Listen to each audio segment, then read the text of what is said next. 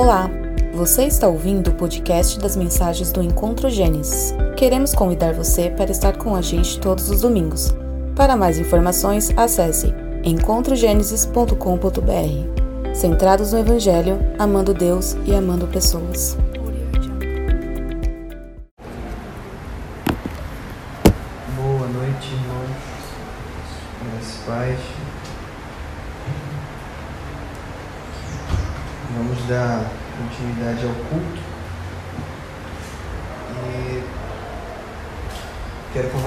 A abrir as vossas Bíblias em Mateus, no Evangelho de Mateus, capítulo 3.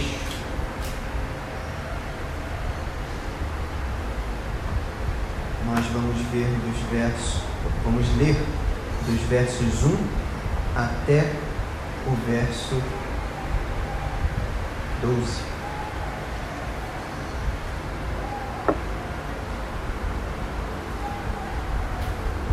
Evangelho de Mateus, capítulo 3, a partir do verso 1, que diz assim: Naqueles dias apareceu João Batista pregando no deserto da Judéia.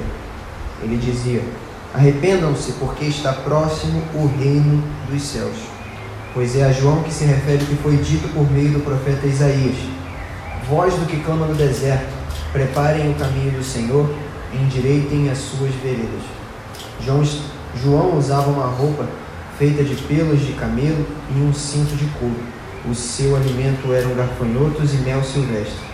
Então os moradores de Jerusalém e de toda a Judéia e de toda a região em volta do Jordão iam até onde ele estava, e confessando os seus pecados eram batizados por ele no Rio Jordão. Quando João viu que muitos fariseus e saduceus vinham ao seu batismo, disse-lhes: Raça de víboras, quem deu a entender que vocês podem fugir da ira que está por vir? Produzam fruto digno de arrependimento e não pensem que podem dizer uns aos outros: Temos por pai Abraão, porque eu afirmo a vocês que Deus pode fazer com que destas pedras surjam filhos a Abraão. E o machado já está posto à raiz das árvores. Portanto, toda árvore que não produz bom fruto é cortada e lançada ao fogo.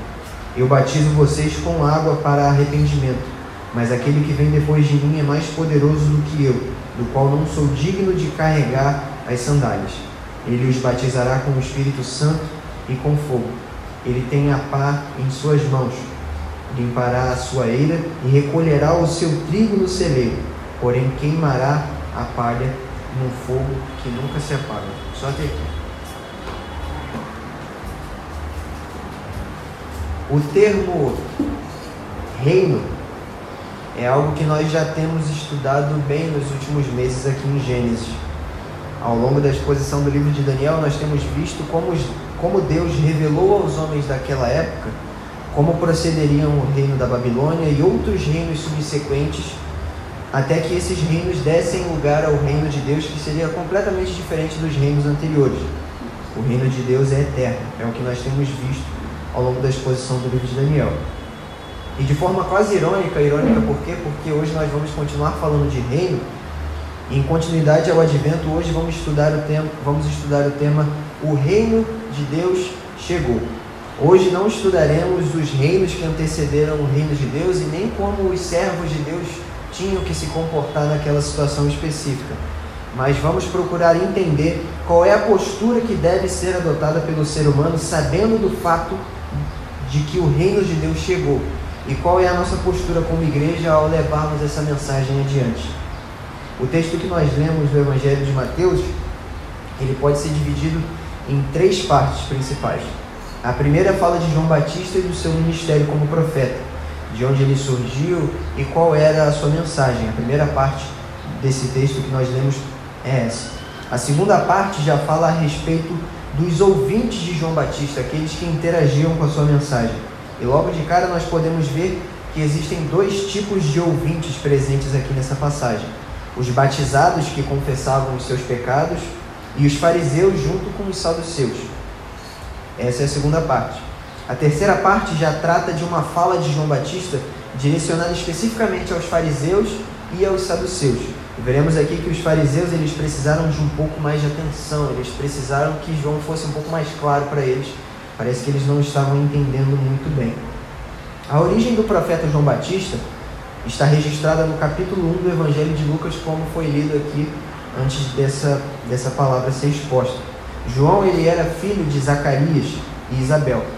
E do mesmo modo que Jesus foi anunciado antes da sua concepção, João Batista também foi. A diferença é que a concepção de Jesus ela foi milagrosa. Maria ela era virgem, nem sequer era casada. João Batista já não foi, já não ocorreu dessa forma.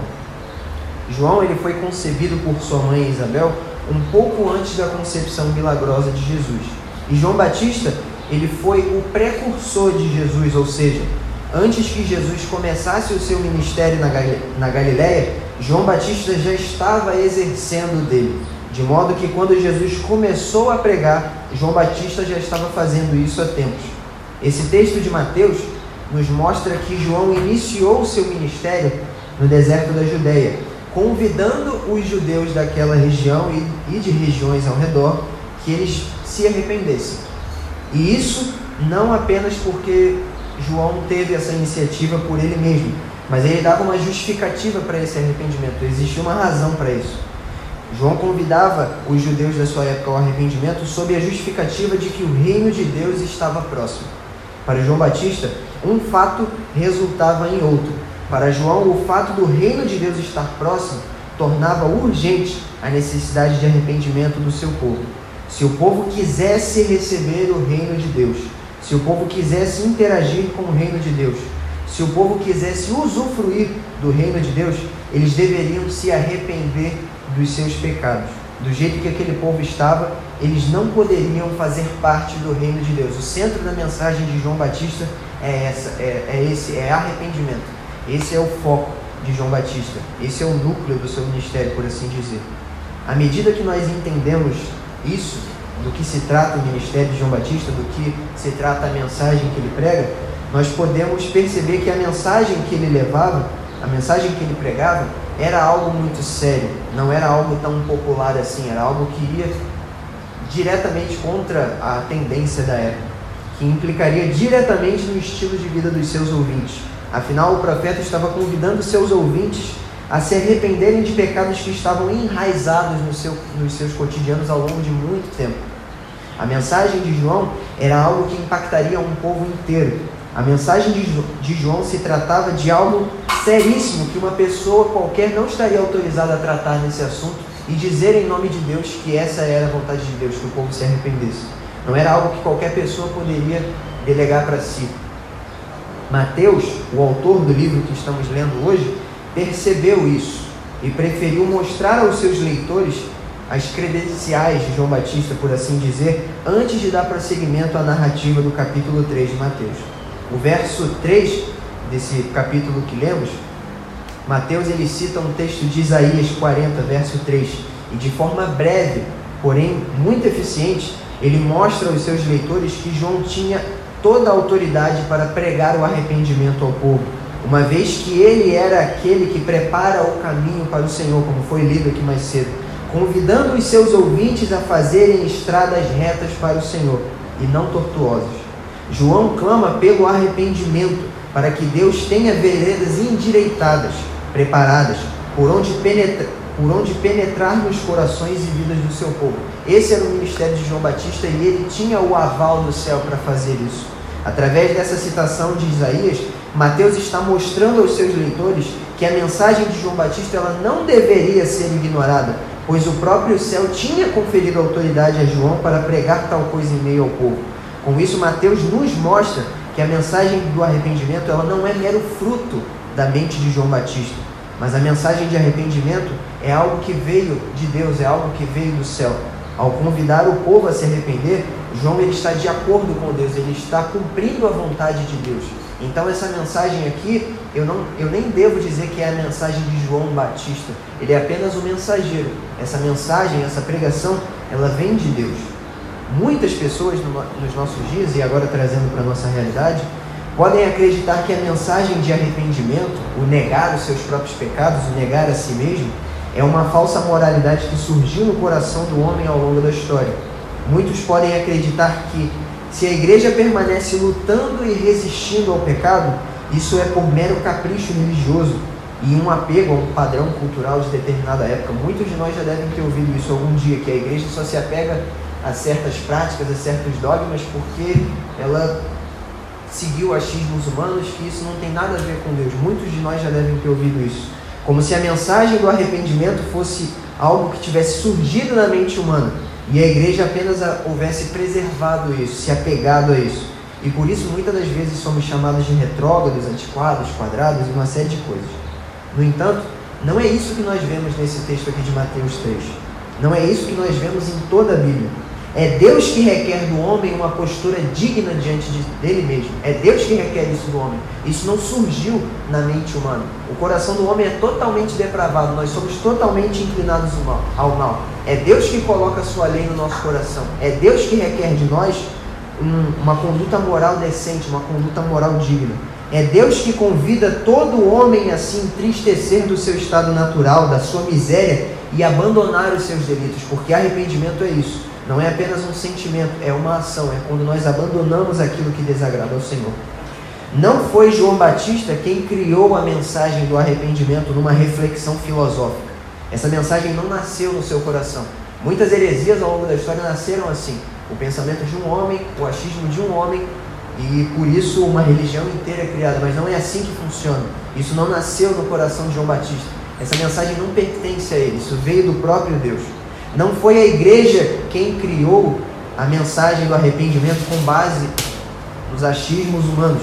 O convite, a ordem ao arrependimento não vem de homens, mas sim de Deus. Quem a obedece, obedece a Deus.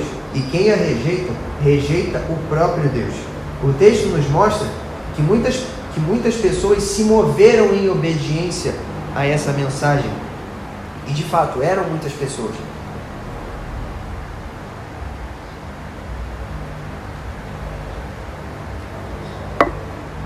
O texto nos diz que foram até João Batista, moradores de Jerusalém, Judéia e de todas as regiões que ficavam em volta do Rio Jordão. O Rio Jordão era o rio que conectava o Mar da Galileia ao Mar Morto e ele possuía uma extensão de 190 quilômetros. Então, as pessoas ao redor dessa região, desse rio tão grande, iam até João Batista para ouvir a sua mensagem. O texto diz que pessoas vindas de todas as regiões ao redor desse rio iam até João, confessavam os seus pecados e eram batizadas. Justamente em resposta àquilo que João Batista pregava, que o reino do céu estava próximo. Elas faziam isso como um resultado da pregação dele. Elas entendiam esse fato e confessavam os seus pecados e eram batizados. Eles entenderam a necessidade de arrependimento diante da notícia de que o reino dos céus estava próximo. Eles sabiam, eles sabiam que precisavam abandonar seus pecados para estarem diante de Deus, estarem diante desse reino. E sem sombra de dúvida, isso é o que muitas pessoas não conseguem compreender nos nossos dias. Muitos acreditam que podem estar no reino de Cristo de qualquer forma. Muitos acreditam que podem entrar no reino de Cristo de qualquer maneira. Muitos acreditam que podem estar com que para estar com Cristo não existe necessidade de arrependimento, afinal ele é um, ele é amor, ele é um Deus de amor. Mas isso biblicamente falando, isso é tolice, isso é bobagem. O próprio Jesus em Mateus 4, 17, um capítulo à frente, convida o povo ao arrependimento. Aqueles que pertencem ao reino dos céus, irmãos, são aqueles que se arrependeram dos seus pecados. Essa é uma característica que nós vemos no povo de Deus. O coração contrito e quebrantado é um povo arrependido pelas suas ações passadas. Quando a gente abre Mateus 23, nós vemos até Jesus condenando os fariseus por diversos pecados que eles se negavam a abandonar. Então, dizer que Jesus não requer arrependimento dos seus é tolice, é uma heresia, é algo que não é verdade. Não existe, perdão, aqueles que pertencem ao reino dos céus são aqueles que se arrependeram dos seus pecados, são aqueles que foram justificados por Cristo pela fé no seu sangue e aqueles que também foram santificados pelo seu Espírito, como nós vimos aqui hoje. Não existe a possibilidade de nós excluirmos o arrependimento desse processo de salvação. É o que nos caracteriza, é uma das características da igreja. Nós somos pessoas que, nos, que abandonamos as velhas obras. Nós somos pessoas que entendemos que as velhas obras eram erradas, eram abominação diante do Senhor. Não tem como tirarmos isso daquilo que Deus requer do seu povo, daquilo que o próprio Filho de Deus requer daqueles que o seguem.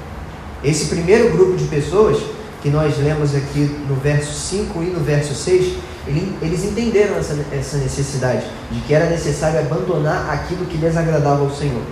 Mas o segundo grupo, que era composto pelos fariseus e pelos saduceus, não entendeu isso, não entendeu essa necessidade. Ou melhor, fechou os olhos para isso.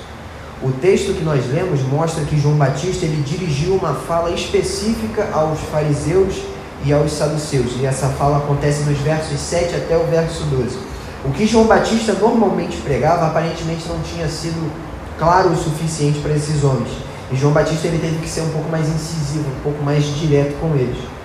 Nesses seis versos, 7, 8, 9, 10, 11, 12, João ele fala duas coisas principais.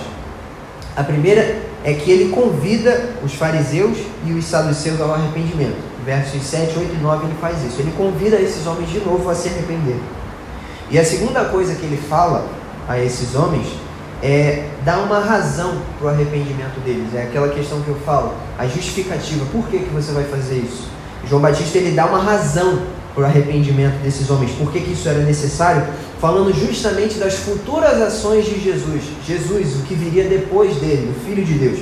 E João usa os versos 10, 11 e 12 para dar essas razões para os fariseus e para os saduceus. João Batista, segundo esse relato que nós temos aqui no livro de Mateus, em algum momento do seu ministério, naquela situação, ele olhou para os fariseus e para os saduceus e percebeu uma coisa neles. Ele concluiu que eles não possuíam arrependimento. Então, isso fica muito claro para João Batista: alguém que se arrepende e alguém que não se arrepende. E nós vemos a postura áspera que ele vai ter com esses homens. João não via nesses, ele não via esses homens tristes por seus delitos, muito menos, muito menos os viu confessando os seus pecados. Eles ouviram que o reino de Deus estava próximo, mas permaneceram do mesmo modo. Esses homens não haviam se arrependido. E havia um motivo para essa inércia espiritual. Ouviram a pregação e nada mudou no seu coração. Havia um motivo para isso. Eles colocavam as suas esperanças no fato de que eles eram a descendência de Abraão, o fato de Abraão ser um ancestral deles. Por alguma razão, os fariseus e os saduceus creram que a ira vindoura de Deus profetizada no Antigo Testamento não viria sobre eles, pois pelo fato de que eles eram descendência de Abraão. Eles criam que por serem descendentes de Abraão, não deveriam se preocupar com a ira que estava por vir, não deveriam se preocupar com aquilo que João Batista pregava. Isso para João Batista era loucura. João olha para esses homens, descendência de Abraão que eram, e asperamente os chama de raça de víboras, perguntando como eles acreditavam que fugiriam da ira de Deus. Por que, que eles acreditavam nessa relação de serem descendência de Abraão e fugirem da ira de Deus? Esses homens se consideravam melhores por serem descendentes de Abraão. Acreditavam que escapariam do juízo de Deus por isso. Mas por não se arrependerem, João não os chama de descendentes de Abraão, mas sim de raça de víboras, de cobras. O quadro aqui é de serpentes deslizando com rapidez a fim de fugir do fogo que queima no mato seco atrás delas. O profeta os convida a apresentarem frutos, ou seja, ações que demonstrassem o seu arrependimento. E todos nós conhecemos as ações das autoridades religiosas daquela época. Em Mateus 23 isso fica muito claro, aquele quadro de corrupção desses líderes. Era muito comum que os fariseus explorassem as casas das viúvas, exigindo dinheiro delas por alguma questão espiritual. E para compensar, eram feitas longas súplicas, longas orações nas casas das viúvas. E com isso, essa parcela daquela sociedade vivia à beira da miséria. Essa era um, era um dos pontos onde os fariseus usavam o meio religioso para conseguir ganho próprio, para explorar as pessoas. Muito comum com o que nós vemos hoje. João requer deles arrependimento. João convida essas pessoas ao arrependimento. Os fariseus eles faziam isso e outras coisas.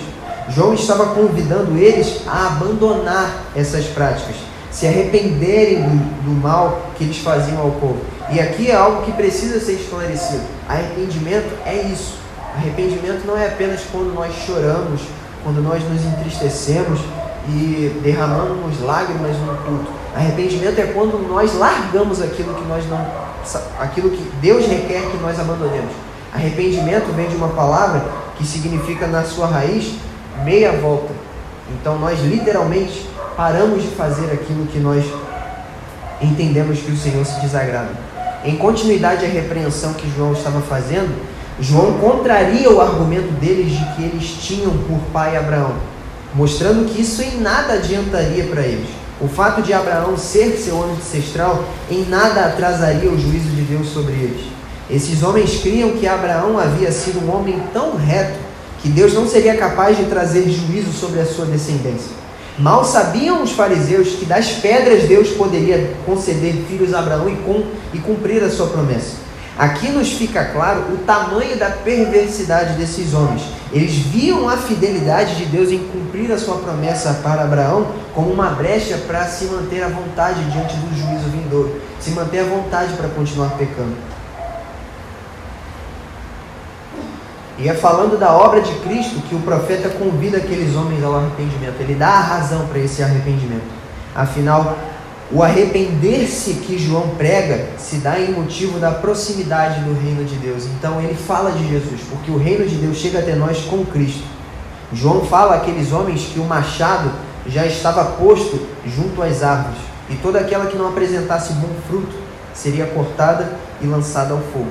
Aqui João procura ensinar a esses homens que aqueles que não demonstrassem arrependimento não seriam poupados diante do juízo de Deus, porém seriam lançados no fogo. E essa é a realidade.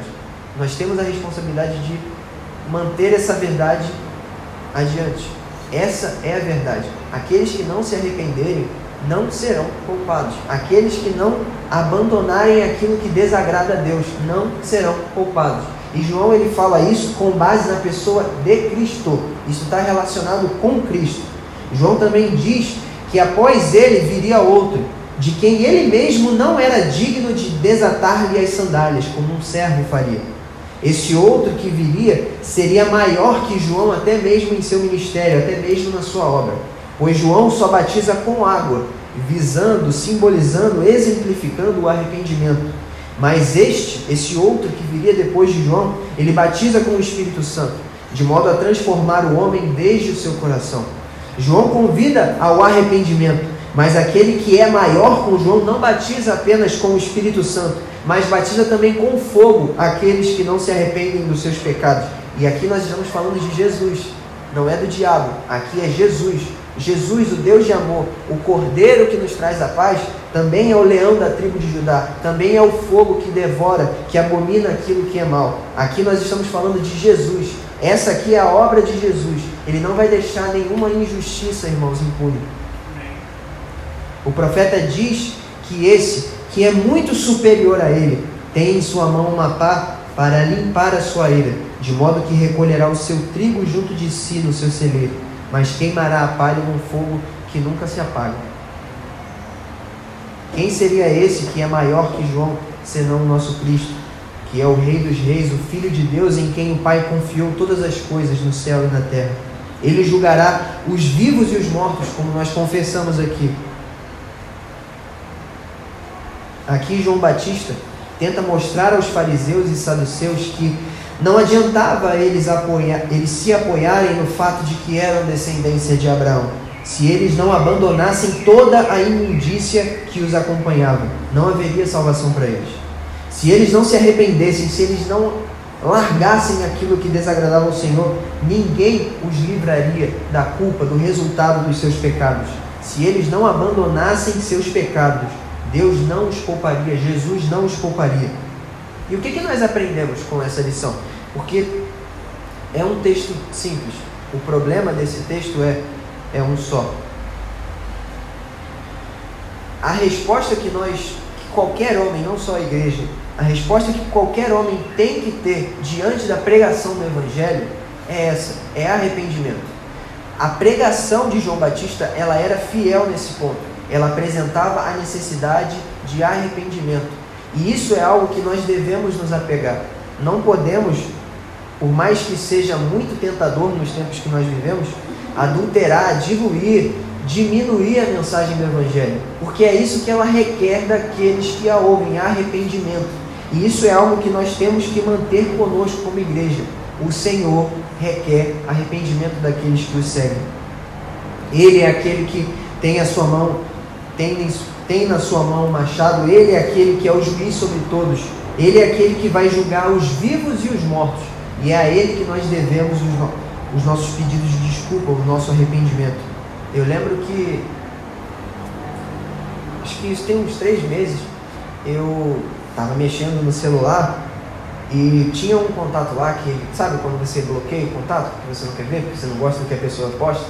Eu tenho uma aba dessa lá no meu WhatsApp. Só que eu cometo o péssimo erro de ir lá, abrir e olhar. Aí eu fui lá. Aí um, um colega meu, ele postou um vídeo de 30 segundos. Era um negócio de TikTok lá.